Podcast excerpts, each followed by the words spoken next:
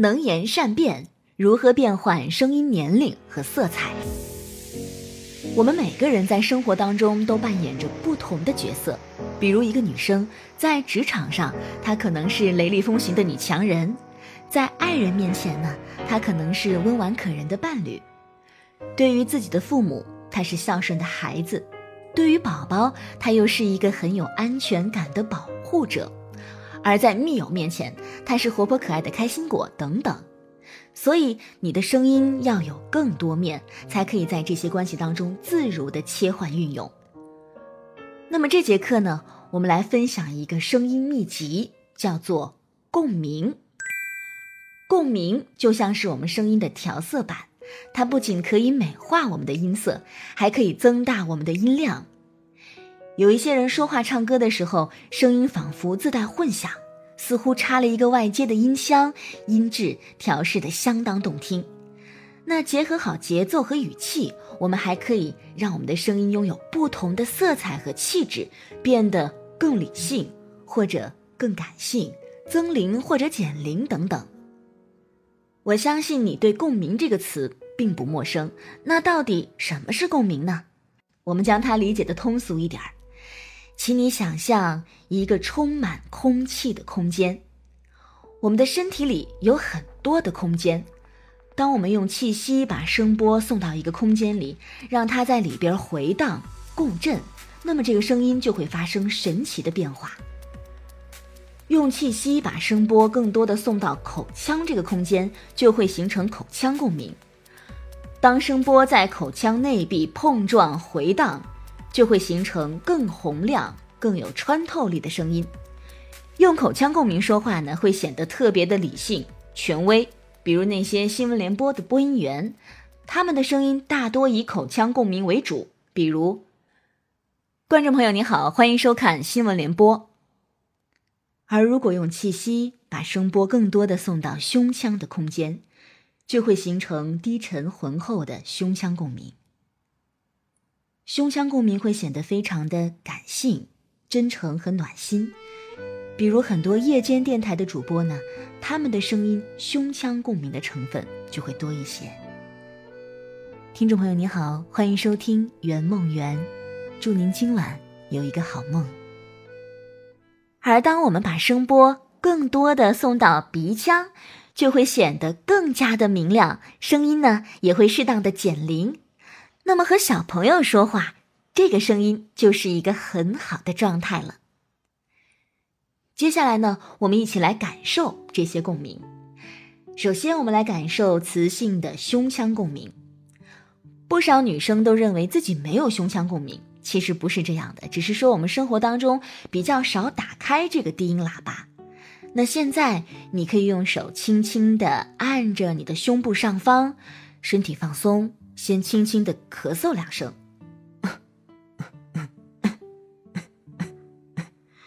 体会气息达到胸腔的感觉，然后用较低的声音发出“哈，哈，哈，哈，哈，哈，哈，哈，哈”，哈感觉把这个声音放进胸腔里，不要使劲儿，也不要用很大的音量，关键是你的胸腔和喉咙。都要放松。一般来说，较低、较柔和的声音更容易产生胸腔共鸣。如果你做的正确，那么这个声音呢，应该是宽厚通畅的，可以从高到低，从实到虚，体会哪一段声音在胸腔的震动最为强烈。哈哈哈哈哈哈哈哈哈哈哈哈哈哈哈哈哈哈！哎。这里最强烈，那我就可以试一下，在这个位置多使用这样的共鸣，发出声音。我们可以来试一下这样一句话：我从来没有想过要伤害你，我希望你相信我做的一切都是为你好。相较于明亮的声音来说，比如这样哈，我从来没有想过要伤害你，我希望你相信我做的一切都是为你好。在这个情境下呢，低沉磁性的胸腔共鸣可能会更加的合适。胸腔共鸣的力量在于，它是来自你心间的声音，这个声音听起来成熟、稳重、真诚，能够产生一种难以抗拒的吸引力，使得人们倾向于相信你此刻流露出的感情。要注意使用胸腔共鸣的时候呢，我们的声音一定要自然。很多学员虽然找到了胸腔共鸣的位置，但是在练习的过程当中，他说起话来非常的刻意，比如，哈哈哈哈哈哈哈，我从来没有想过要伤害你，我希望你相信我做的一切都是 啊，千万不可以这样，我们只是让声音增加一点共鸣的色彩，它是一种辅助的修饰，那话还是要自然去说的。共鸣的存在是为了让我们的声音更贴近心中想要表达的意愿，而非脱离情绪和内容，单单关注声音的表面效果。胸腔共鸣呢，还是一种增龄的方式。有的时候，声音稳重成熟会成为沟通当中的一大优势。那如果你的声音平时给人感觉非常的稚嫩，或者是浮躁，那不妨用胸腔共鸣为声音增添厚重感。胸腔共鸣的关键是气息要深，中气要足。气息沉下来，肯定比气息浮起来要显得稳重的多。音调也可以降下来，语速不紧不慢，颇有风度。你可以把声波的位置放在胸腔，咬字可以稍微靠后一点。就像把你的声音往后脑勺的方向挪一下，你听，这个声音呢比较靠后，显成熟；这个声音比较靠前，在口鼻处就会显得年轻。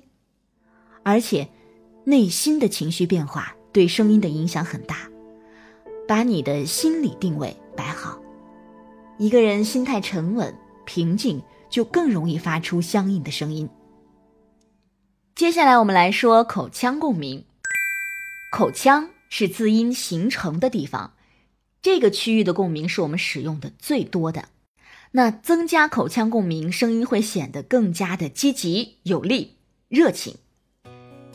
现在我们一起来感受一下口腔共鸣哈。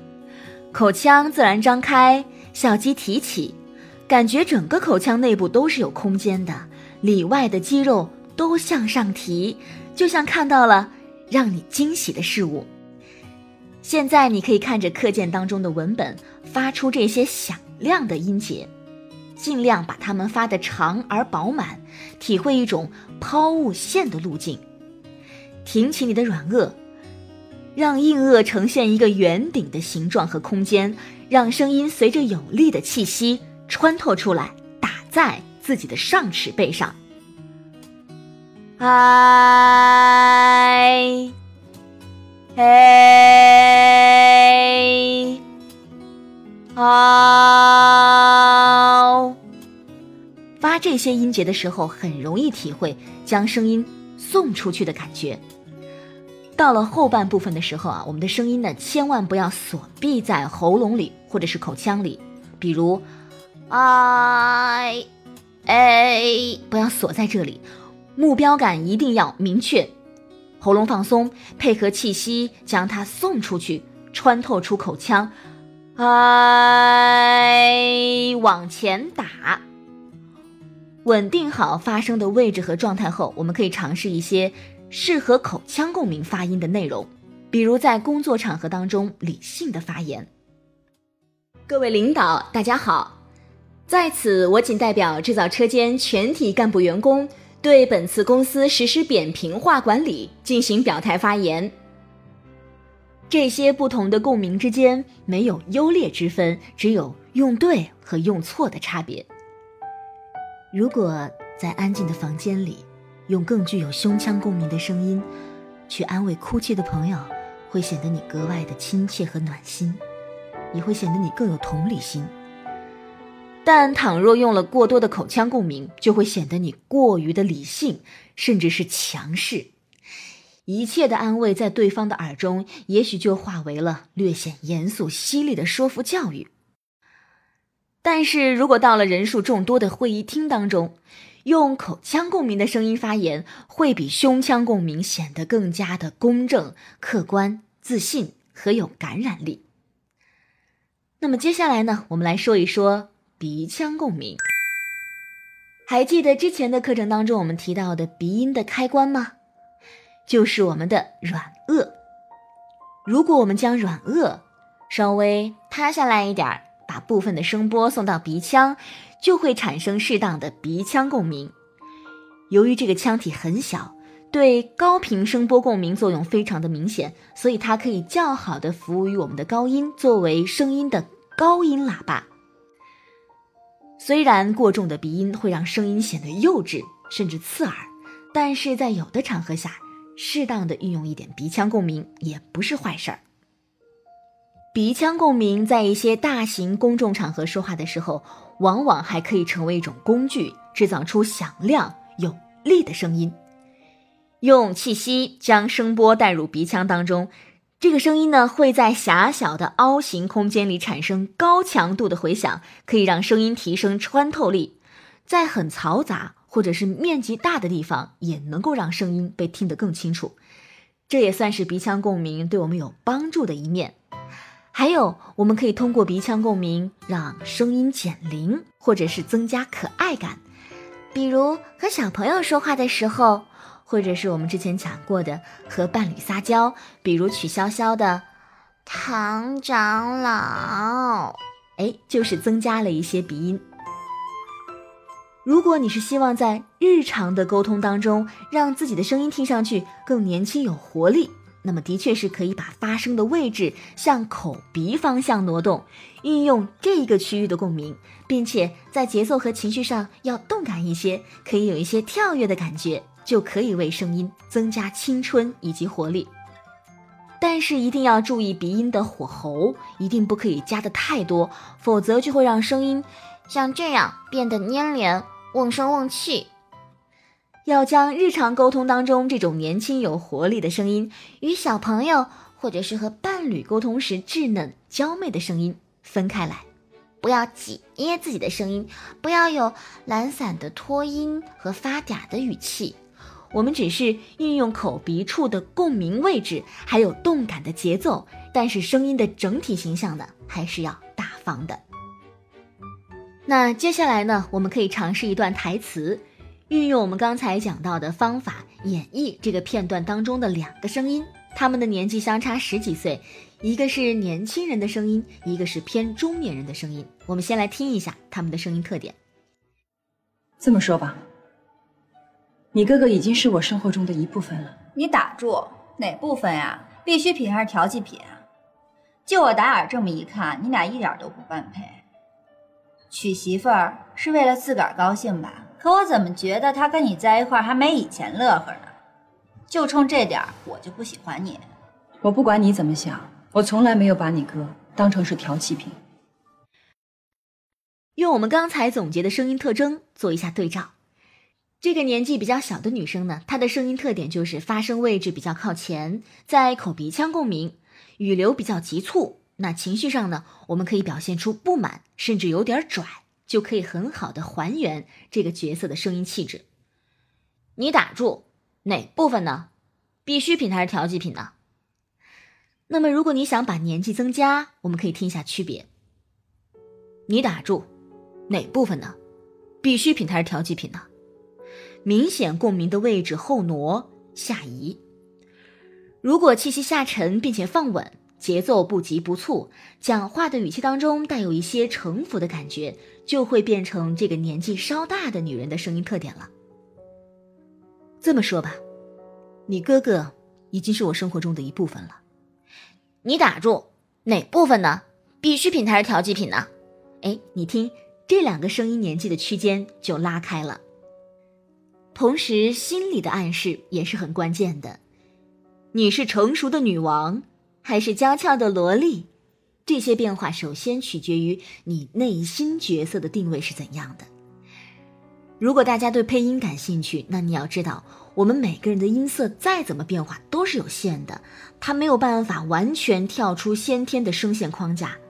但是更关键的是，你的声音要贴合人物角色的气质，还有他的内心情绪。这个才是你把声音的差异表现出来的根本。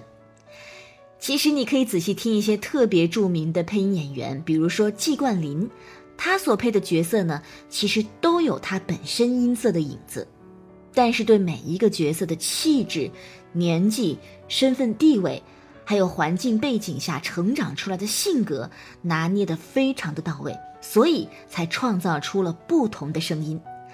那同理，人生如戏，就像我们一开始所说的，每个人。都会在生活当中扮演着不同的角色，那我们不可以单靠声音的技巧去做出一些表面的皮相，我们还要用内在去指引我们的声音，要坚定的把自己放在那个你生活当中的不同角色里。好的，我们来总结一下这节课的内容。这节课上，我们利用共鸣对自己的声音色彩和年纪进行了一些调试。共鸣其实就是发生物体间的共振，我们可以简单的将它理解为一个充满空气的空间。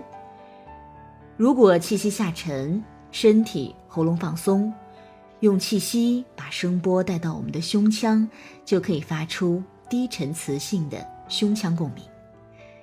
这个声音非常的感性，它适合说一些非常抒情、走心的内容，结合沉稳的语气呢。还可以给我们的声音起到增龄的作用。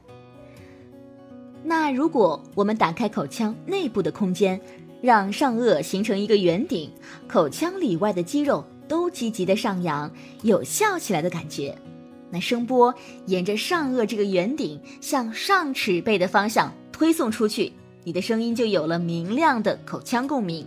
它适合理性、客观的内容，以及一些比较正式的工作场合。而塌陷软腭，把声波送到鼻腔，就会有鼻腔共鸣。如果我们善用口鼻处的共鸣，就可以给声音起到提亮还有减龄的作用。那么到这里，我们的十节正式课程就结束了。为了解决大家提出来的一些关于普通话方面的问题，我们还准备了两节福利课程，帮助你改善方言口音。也请大家不要忘记认真的练习我们每一节课的跟练音频，可以时常来针对自己的薄弱项进行回炉。想要有免费的声音评测以及优质好课，可以加上老师微信：四幺九八八四二三。